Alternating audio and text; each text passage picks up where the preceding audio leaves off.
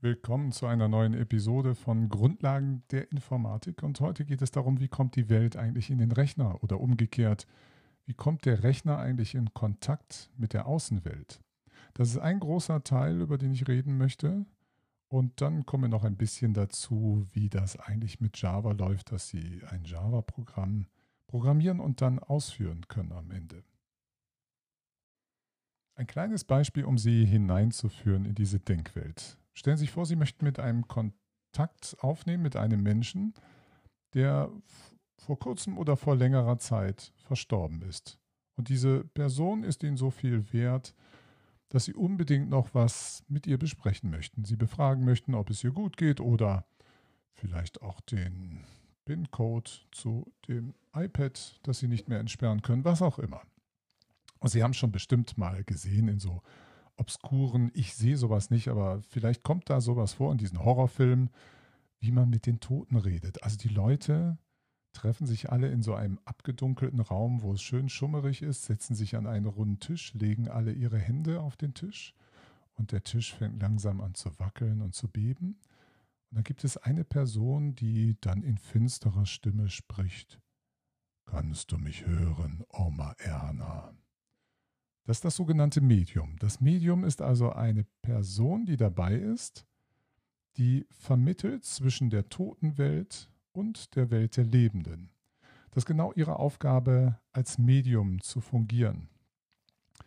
Das liegt daran, weil es wohl so zu sein scheint, dass die Totenwelt und die Welt der Lebenden keinen Kontakt haben. Sie haben keinen, wie würde ich das mal nennen, einen überlappenden Erfahrungsbereich der fehlt ihnen und dafür brauchen sie ein Medium, was diese Überlappung herstellt. Also ein Medium ist dann in dem Fall eine Person, die hat einen überlappenden Erfahrungsbereich mit der Welt der Lebenden und einen überlappenden Erfahrungsbereich mit der Welt der Toten. Jetzt müssen Sie natürlich all dieses gar nicht glauben. Ne? Nicht, dass Sie irgendwie weiter erzählen, ich würde hier irgendwie an, an solche Geschichten glauben. Die propagieren das wieder nur eine ein Versuch, ihn sehr plastisch rüberzubringen, zu transportieren, wie das auch in einem Computer funktioniert. Nämlich auch da ist die Idee des überlappenden Erfahrungsbereichs wesentlich, um zu verstehen, wie die Außenwelt mit dem Computer oder der Computer mit der Außenwelt kommunizieren kann. Wenn sich in der, der letzten Episode das angeschaut haben, dass wir, wenn wir uns einen Computeraufbau veranschaulichen, dann gibt es da einen Arbeitsspeicher und es gibt den Prozessor mit dem Rechen- und dem Leitwerk. Das ist alles komplett in sich abgeschlossen. Es gibt dann zwar noch die Busse, da kommen wir gleich nochmal drauf, aber dann gibt es auch diesen Ein-Ausgabewerk. Das ist nichts anderes als auch wieder, im Grunde nichts anderes als Speicher, das über den Bus miteinander verbunden ist. Und wenn ich jetzt zum Beispiel einen Tastendruck, also wenn Sie einen traditionellen Computer, einen Laptop oder einen Arbeitsrechner, einen Desktop nehmen, der eine Tastatur hat, wie kommt es eigentlich, wenn Sie dort eine Taste drücken, dass der Computer weiß, das ist der Buchstabe A zum Beispiel?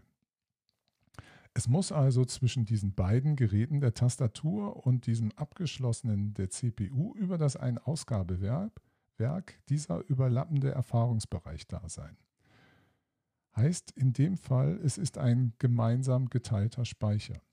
Wenn Sie eine Taste drücken, zum Beispiel eben den Buchstaben A, dann gibt es da auch wieder eine Elektronik. Die Mernte, da hat es ein, eine Schaltung gegeben, da sind zwei ähm, Kontaktelemente aufeinander gekommen, dann hat es einen Stromfluss gegeben, der wird verstärkt und so weiter. Und dann gibt es irgendwo einen Controller, der diese Elektronik verarbeiten kann und angeschlossen ist an dieses Ein-Ausgabewerk oder über den, den Bus. Aber das lassen wir mal gerade außen vor, damit es nicht zu kompliziert wird.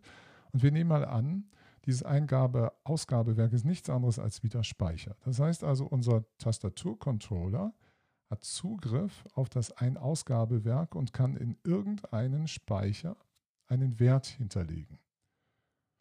Jetzt ist es auf der Seite des Prozessors eben so, wenn der Prozessor mitbekommen möchte, ob da irgendwas gewesen ist, eine Taste gedrückt wurde, dann muss also regelmäßig an einer bestimmten Speicherzelle nachgeschlagen werden, ist dort ein neuer oder veränderter Wert drin und was bedeutet der? Das ist dann die Interpretation dieses Wertes.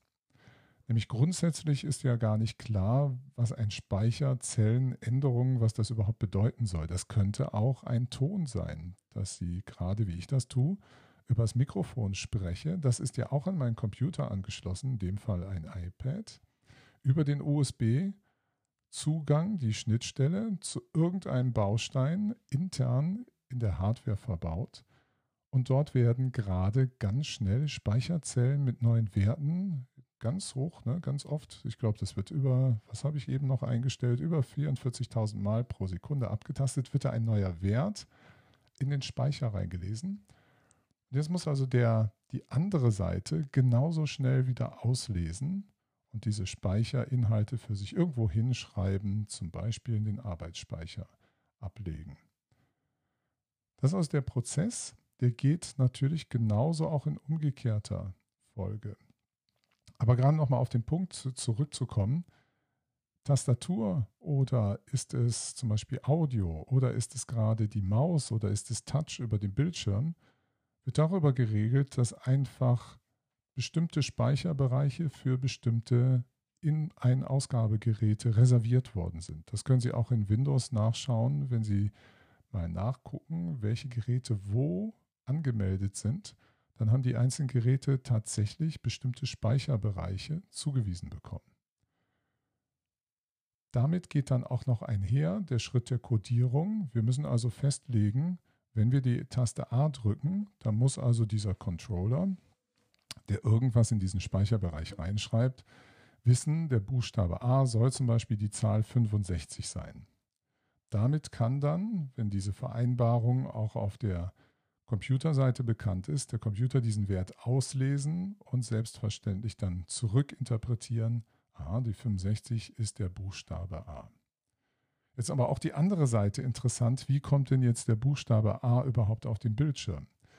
Der Bildschirm, was auch immer Sie für ein Gerät jetzt haben, hat auch wieder mit Ihrem Rechner einen geteilten, überlappenden Erfahrungsbereich, auch wieder in Form von Speicher. Und da können Sie jetzt mal ganz platt ganz einfach nur die Grundidee, können Sie sagen, ich habe den Speicher Zelle 100 bis Zelle sowieso, je nachdem, wie die Auflösung ist.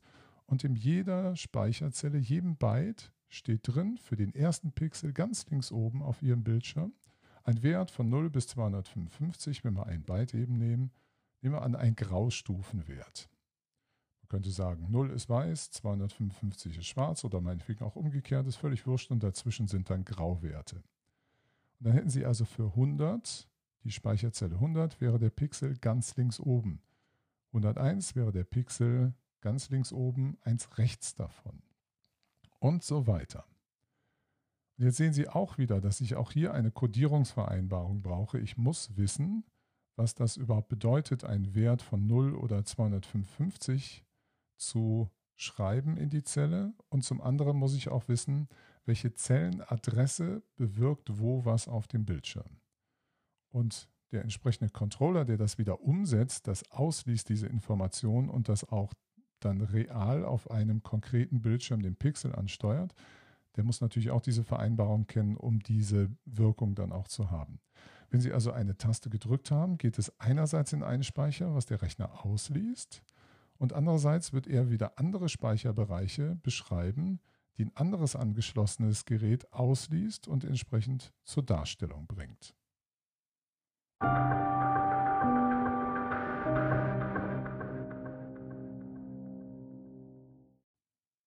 Die Zwischenmusik muss natürlich heute auch ein bisschen dramatischer sein. Versuchen wir nochmal zu dem Punkt zu kommen, es geht ja bei diesem überlappenden Erfahrungsbereich darum, dass die eine Seite etwas in den Speicher rein tut ablegt und die andere Seite wieder ausliest und auch umgekehrt. So können die beiden Seiten, die Außenwelt und die Innenwelt eines Computers, in Kontakt und Austausch zueinander geraten. Sie kennen das selber, wenn Sie draußen vor Ihrer Haustür einen Briefkasten haben. Die Postbotin oder der Postbote kommt und wirft einen Brief ein. Und Sie wissen ja typischerweise, er oder sie kommt so zwischen 10 und 12 Uhr zum Beispiel. Und dann gehen Sie irgendwann nach 12 Uhr zum Briefkasten und gucken, ist für mich eine Nachricht hinterlassen worden. Das heißt also ein Brief im Briefkasten oder ein kleines Päckchen. Und dann tun Sie irgendetwas damit. Das ist ein relativ ineffizientes Verfahren, was man sich leisten kann, wenn man nicht besonders darauf angewiesen ist, sofort auf Post zu reagieren. Im Computer liegt die Sachlage natürlich ein bisschen anders. Da ist sowas Wichtiges wie gerade wurde eine Tastatur gedrückt, also Ihre Postbotin wirft gerade einen Brief mit der Zahl 65 ein. Da steht auch noch oben auf dem Brief drauf Tastatur. Und wenn wir jetzt wieder haben, dass wir irgendwann da vorbeigehen, dann kann das Ereignis schon längst Vergangenheit sein und für einen Anwender, Anwenderin völlig unerheblich sein, dass sie viel zu spät reagieren auf das Ganze. Das wäre also vorteilhaft. Die Postbotin sollte mal kurz, das können Sie ja vereinbaren, ring, ring, ring, dreimal klingeln an Ihrer Haustür. Dann wissen Sie, aha, für mich ist Post abgelegt worden. Der Vorteil ist, die Postbotin kann wieder sich vom Haus entfernen, in ihr Auto steigen und die nächste Person, den nächsten Haushalt bedienen. Und Sie können aber sofort runterflitzen, zur Tür flitzen, den Briefkasten öffnen, die Informationen entnehmen, sofort darauf reagieren. Was dieses Klingeln ist, ist eine Unterbrechungsanforderung. Und das haben Sie heute auch in allen modernen CPUs implementiert, auch den Mikroprozessoren, dass Sie ein Interrupt-Werk haben, also ein Unterbrechungswerk haben, was nichts anderes, selbstverständlich hat das irgendwie mit dem Steuerbus wieder zu tun und es gibt dann auch so ein Interrupt Register, wo dann auch die Information abgelegt ist, wer hat hier eine Unterbrechung angefordert. Darüber haben Sie dann die Möglichkeit, zeitnah sofort auf Sachen zu reagieren. Und es passiert dann im Rechner so ähnlich, wie ich Ihnen das eben beschrieben habe. Der Rechner macht irgendwas. Zum Beispiel lernt der Rechner gerade GDI. Es kommt eine Unterbrechungsanforderung. Es wird alles stehen und liegen gelassen. Der Zustand des GDI-Lernens wird gerade abgespeichert. Der Rechner kümmert sich um die Unterbrechung oder bereitet irgendwas vor, dass, wenn Sie dann mit dem GDI-Lernen fertig sind, sich darum gekümmert wird. Also entweder sofort oder verzögert. Und dann kann sich der Rechner wieder an den, den Vorgang machen, GDI weiterzulernen. Das ist also dieses Verfahren, über Unterbrechung zu arbeiten, muss eingebaut werden über Hardware. Ansonsten haben Sie das regelmäßige Hinlaufen zum Briefkasten. Das nennt man übrigens auch so eine Art, das wird typischerweise, wenn man sich mit Betriebssystemen beschäftigt, mit Round-Robin-Verfahren, dass Sie also dauernd eine Runde drehen und dann wieder vorbeischauen, ist irgendwas am Briefkasten. Also das nun mal so, das kommt noch dazu, um diesen Austausch Rechner mit der Welt und Welt mit dem Rechner zu optimieren.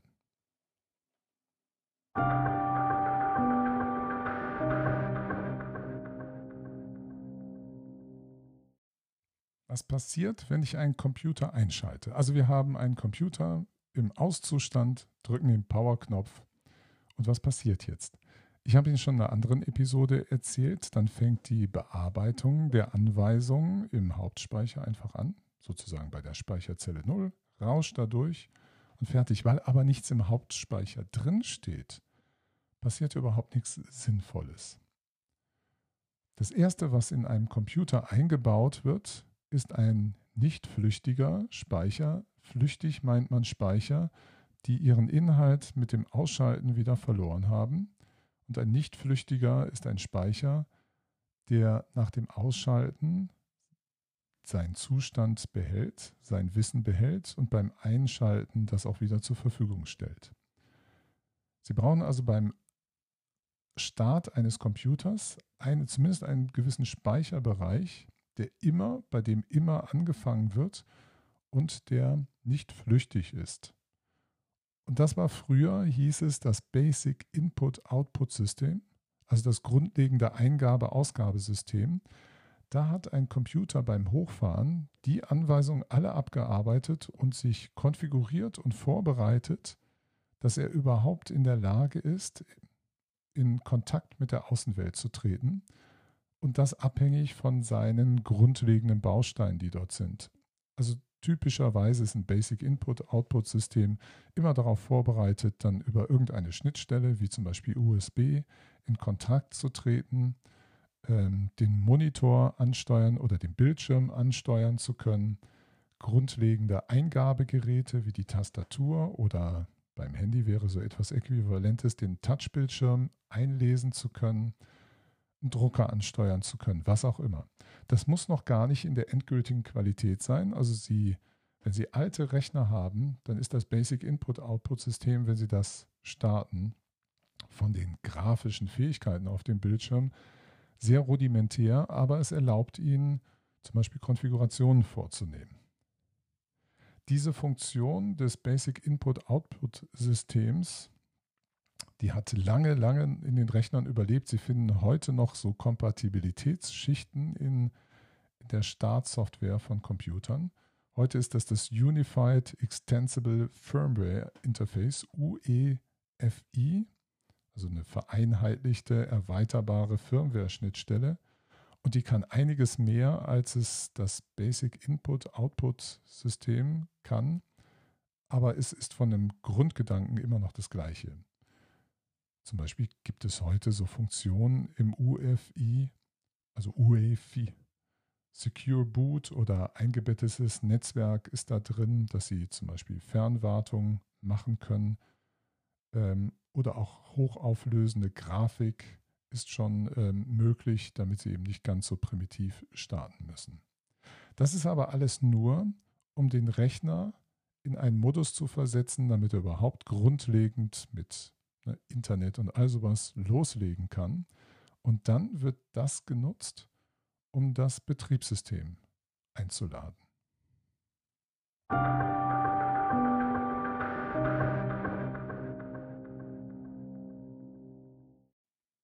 Wenn Sie diese grundlegenden Ein-Ausgabe-Systeme alles eingerichtet haben, die Möglichkeiten der Kommunikation mit der Außenwelt eingerichtet haben über das BIOS oder UEFI, dann wird typischerweise bei einem Computer über die Festplatte, also über Außenspeicher, persistenter Speicher, persistent ist auch wieder so ein Begriff, das meint auch einen externen Datenspeicher, der in der Lage ist, ähm, selbst nach Stromabschaltung die Informationen zu behalten.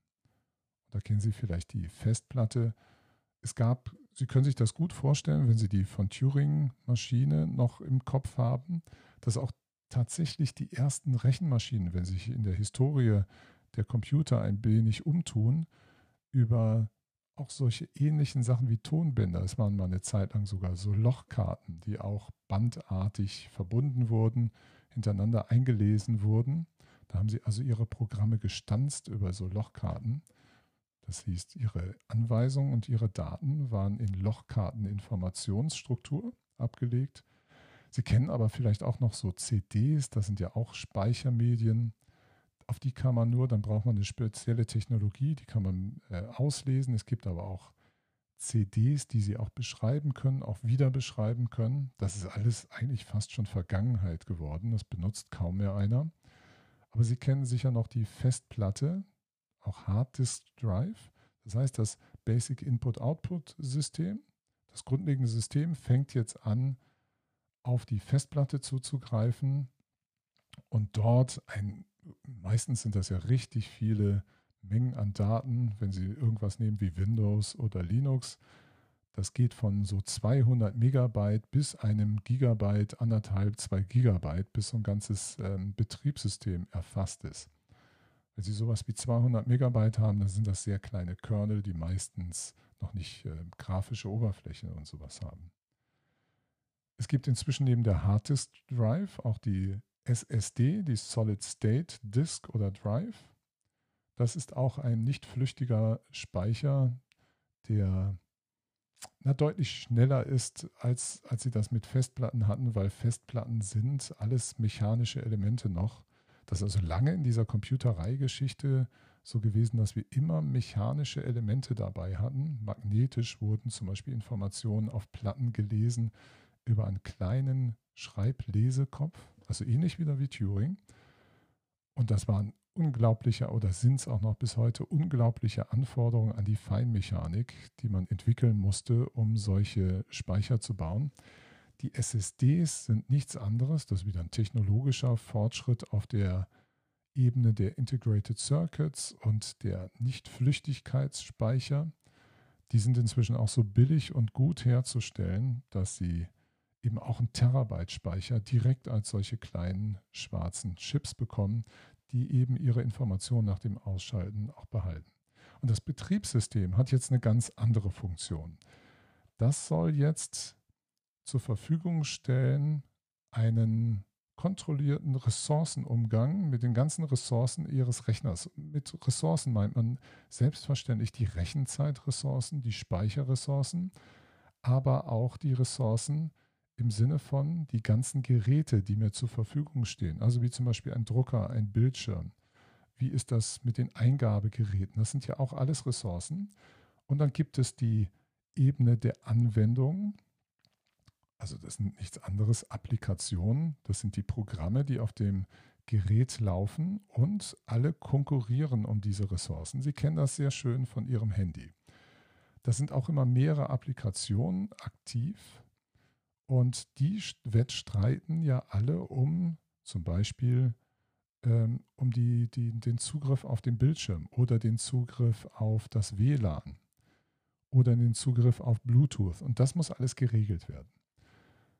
Bei den frühen Rechnern hatten sie, weil Rechenzeit so kostbar war, auch noch sehr stark den Impuls, wie teilen sich mehrere Nutzer Ressourcen. Das haben sie auch, können sie auch auf ihrem Laptop ähm, so einrichten, zum Teil auch auf Tablets, dass sie sagen, da habe ich mehrere User, also muss ich auch verschiedene Rechte haben. Einer ist Administrator oder Administratorin und muss ganz andere Verwaltungsrechte haben in der Zuweisung oder der Erlaubnis mit Zugriff auf Ressourcen als der oder die gewöhnliche Nutzerin.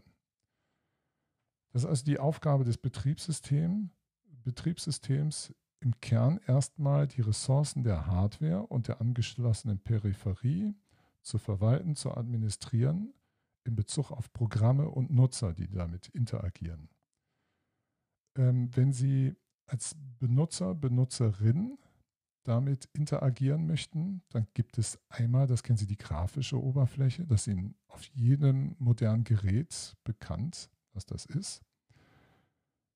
Und dann gibt es alles, was Sie als Informatikstudierende wissen müssen, auch eine Konsole, wo Sie also direkt mit dem Betriebssystem über Befehlseingaben in Kontakt treten können, um es zum Beispiel zu administrieren oder um als Anwenderin oder Anwender Sachen einzurichten für sich, zum Beispiel einen Zugriff auf eine Datei oder die Datei zu löschen oder sie zu konvertieren oder um sie auszudrücken.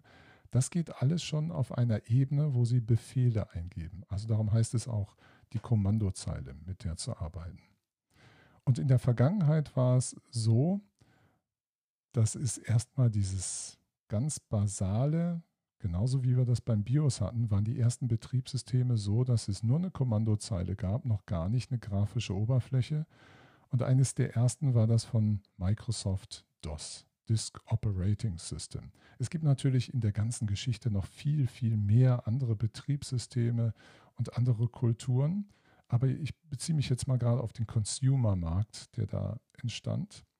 Und wenn Sie ähm, Ihr Handy nehmen, Ihr Android-Gerät oder auch Ihr iPhone, auch dahinter liegt ein Unix-Betriebssystem, was Sie immer auch über die Kommandozeile ansteuern können und darüber verwalten können. Ich glaube auch erstmal, das sei genug dazu. Wir haben also gerade besprochen, wie wir vom BIOS zum Laden des Betriebssystems kommen und über verschiedene Arten und Weisen auch direkt mit dem Betriebssystem in Kontakt treten und interagieren. Das ist einmal die grafische Oberfläche. Es gibt Programme, die für uns ja bestimmte Sachen erledigen sollen, die das auch tun, interagieren mit dem Betriebssystem und dann eben auch den Ressourcenzugriff zum Beispiel auf die Oberfläche bekommen. Es aber immer auch die kommandozeilenorientierte Interaktion mit dem Betriebssystem gibt.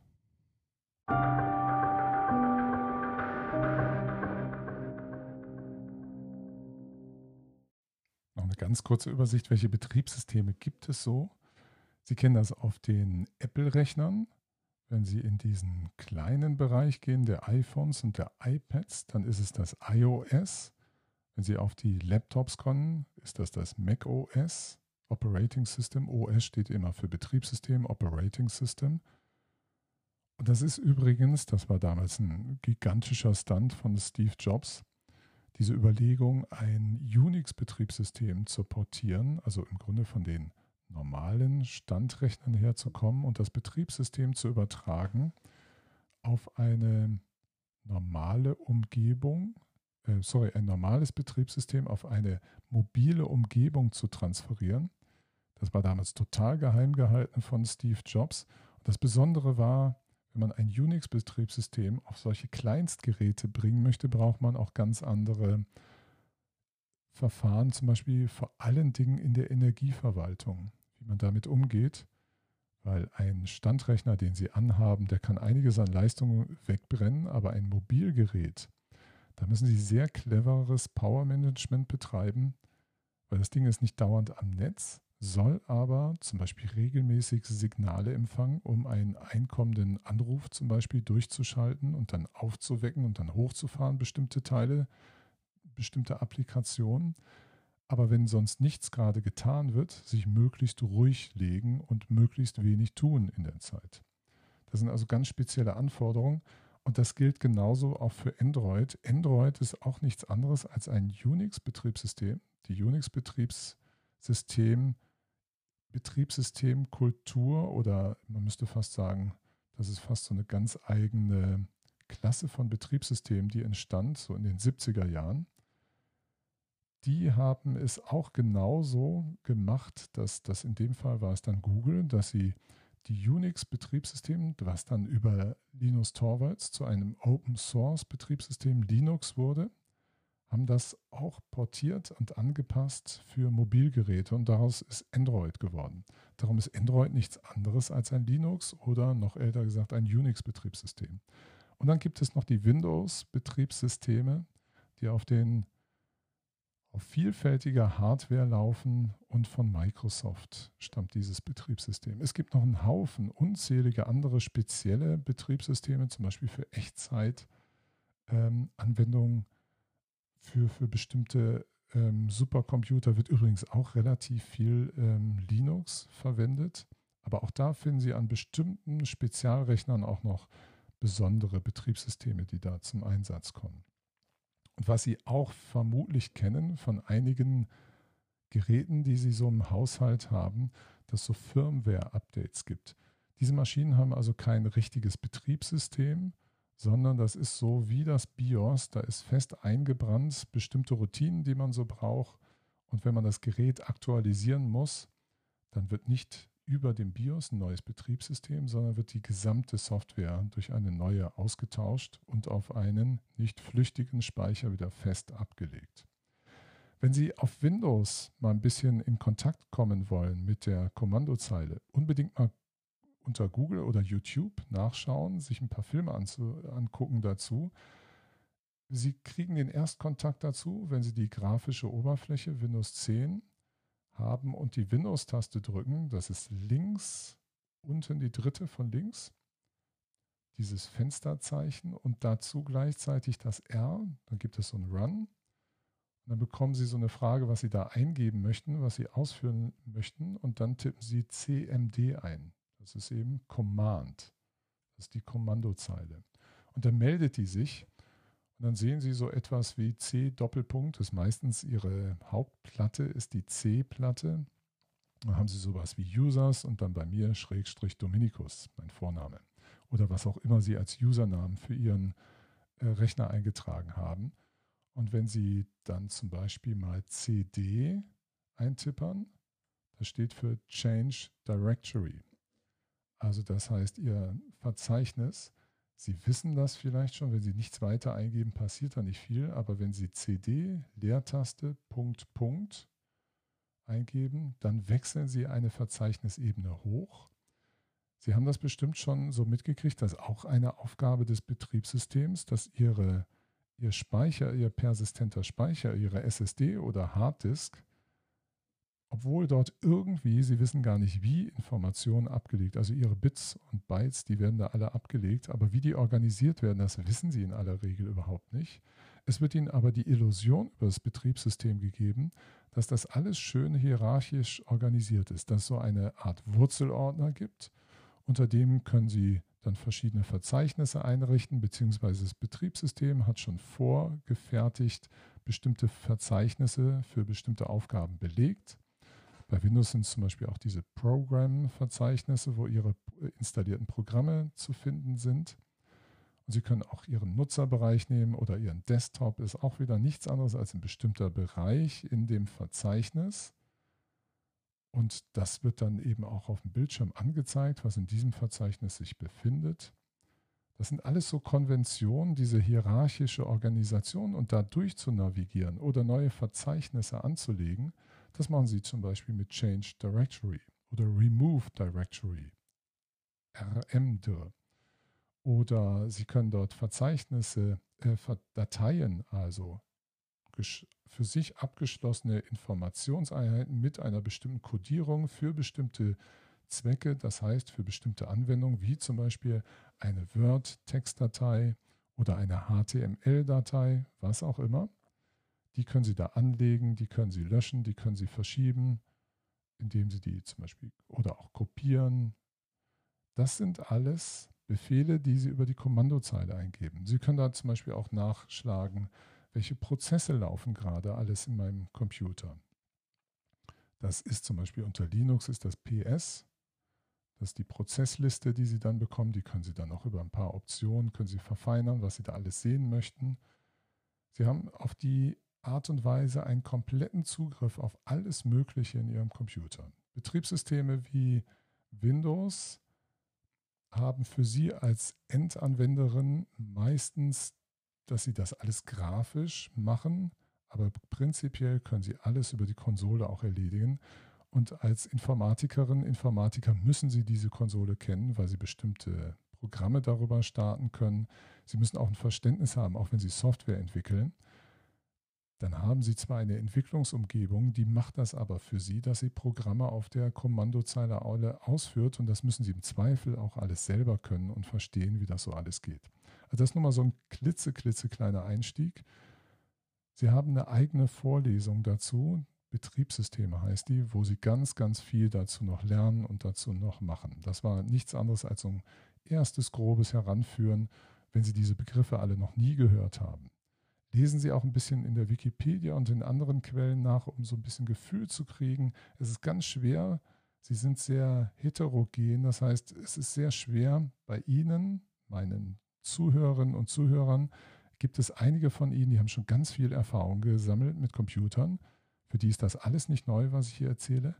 Andere beginnen ein Studium und kennen sich gerade mit ihrem Handy einigermaßen gut aus oder haben eine Affinität oder haben Computerspiele gemacht und haben aber sonst für die Sachen, die da die Grundlagen sind, gar nicht so viel Erfahrung. Darum schauen Sie vielleicht in ein Buch oder auf Wikipedia solche Begriffe mal nach. Was ist eigentlich ein Betriebssystem? Was ist ein BIOS? Was ist eine Kommandozeile? Da finden Sie richtig schöne Informationen. Und gleich erzähle ich Ihnen noch was ganz anderes.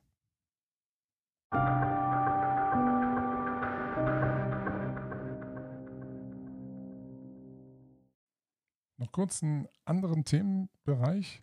Ich möchte mal mit Ihnen besprechen, was eigentlich passiert, wenn Sie ein Programm, was Sie zum Beispiel in Objektorientierung tun, ein Programm programmieren und dann irgendwie zur Ausführung aus, auf dem Computer bringen, was da eigentlich so passiert. Ganz grob nur, damit Sie einen ersten Einstieg auch dazu haben.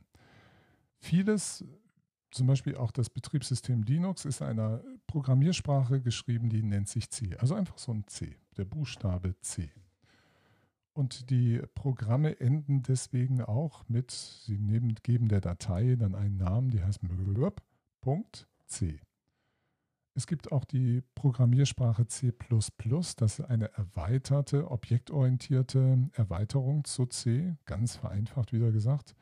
Und diese Programme heißen dann Dateiname.cpp, C++.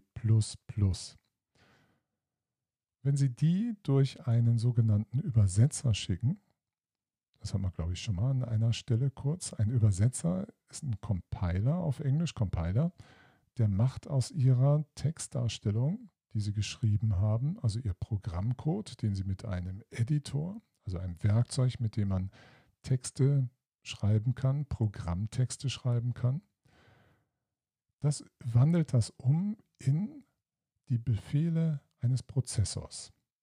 Und dann, wenn ich die Befehle eines Prozessors habe, kann ich ja nichts anderes, das ist ja relativ einfach, da muss ich es nur noch hinkriegen, dass ich meinen Programmzähler oder Befehlszähler, Program Counter, auf eine Zelle setze, wo dieses Programm steht und dann wird das abgearbeitet.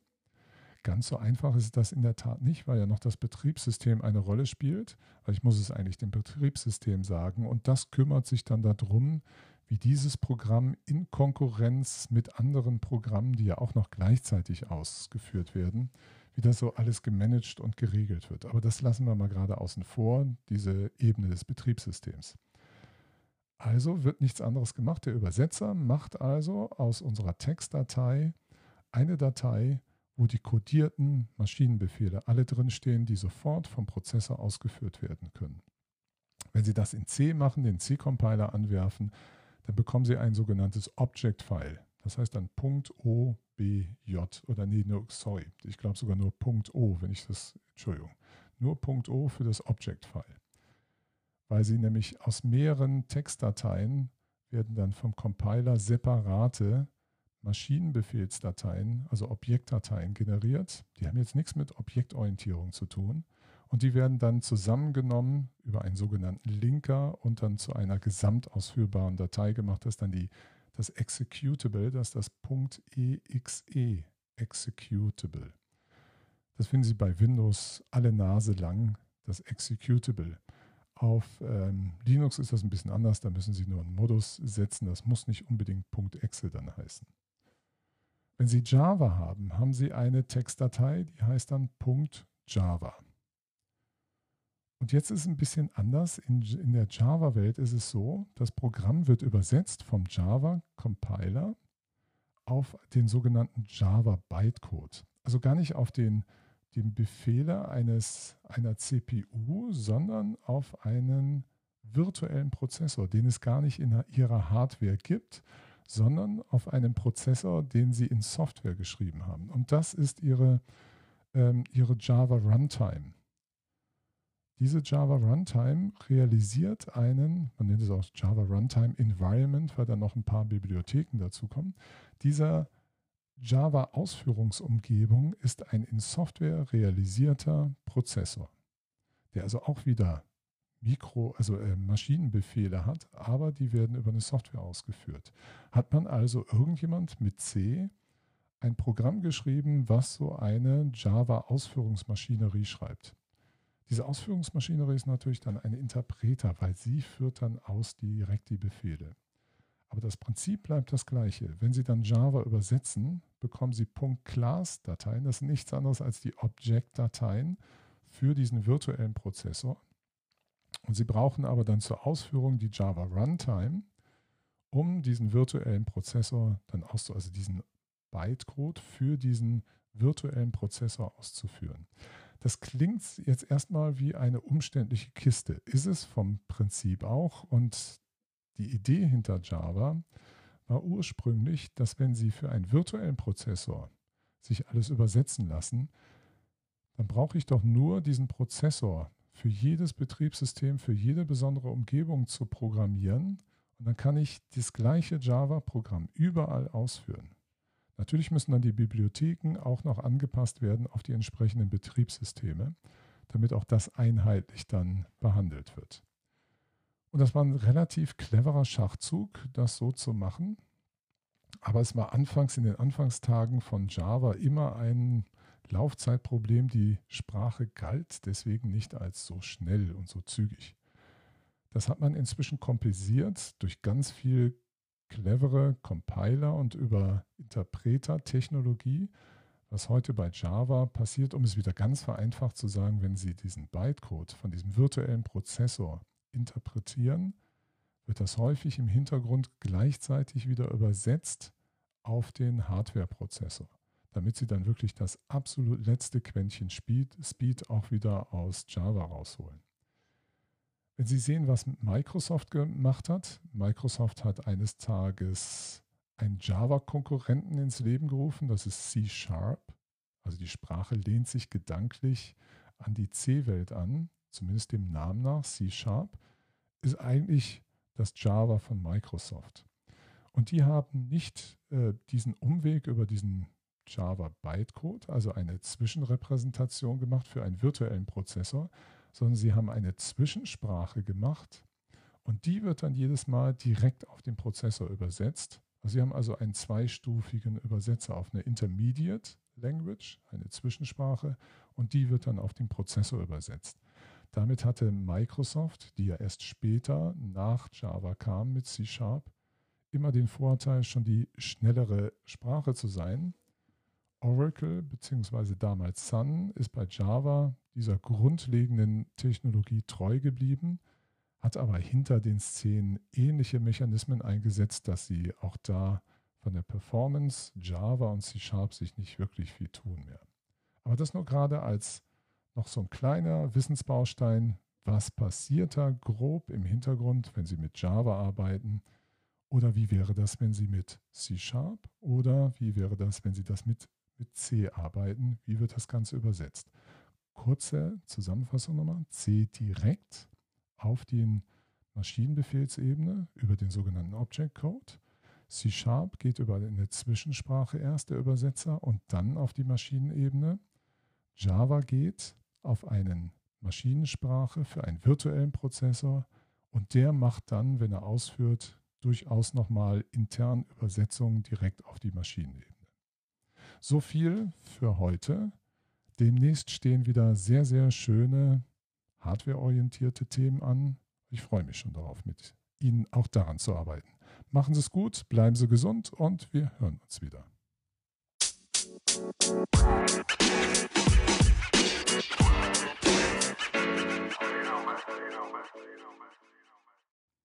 Willkommen zu einer neuen Episode aus den Grundlagen der Informatik. In diesem Foliensatz, den wir jetzt besprechen werden, bekommen Sie eine Bauanleitung. Wir legen los von einem Schalter, und zwar von den Logikgattern, und entwickeln das weiter bis hin zu einer Central Processing Unit, also einem Prozessor. Dieser Foliensatz, den kann ich Ihnen leider nicht öffentlich zur Verfügung stellen. Der ist also nur für meine Studierenden zugänglich über das Lernsystem Moodle. Da finden Sie also den Foliensatz, den ich hier bespreche, weil ich vieles aus dem Buch nehme von Gum Sommer, eine Einführung in die Informatik. Und ähm, da würde ich ansonsten das Copyright verletzen, wenn ich das hier öffentlich zugänglich mache. Die Episode wird nochmal in weiteren Episoden münden, die Teilbereiche aus dem Foliensatz besprechen werden. Wir werden jetzt also in diesem ersten Durchgang versuchen, eine Gesamtschau zu bekommen. Ich werde das relativ langsam machen, so einige Details schon besprechen, damit Sie ein gutes Gefühl bekommen, wo diese Episode hin möchte, wie das überhaupt funktioniert, vom Logikgatter eine ganze CPU zu bauen. Und damit Sie auch schon Erfahrung sammeln, wo lege ich Schwerpunkte, was ist mir wichtig und was sollen Sie können, wenn es zu einer Prüfung kommt.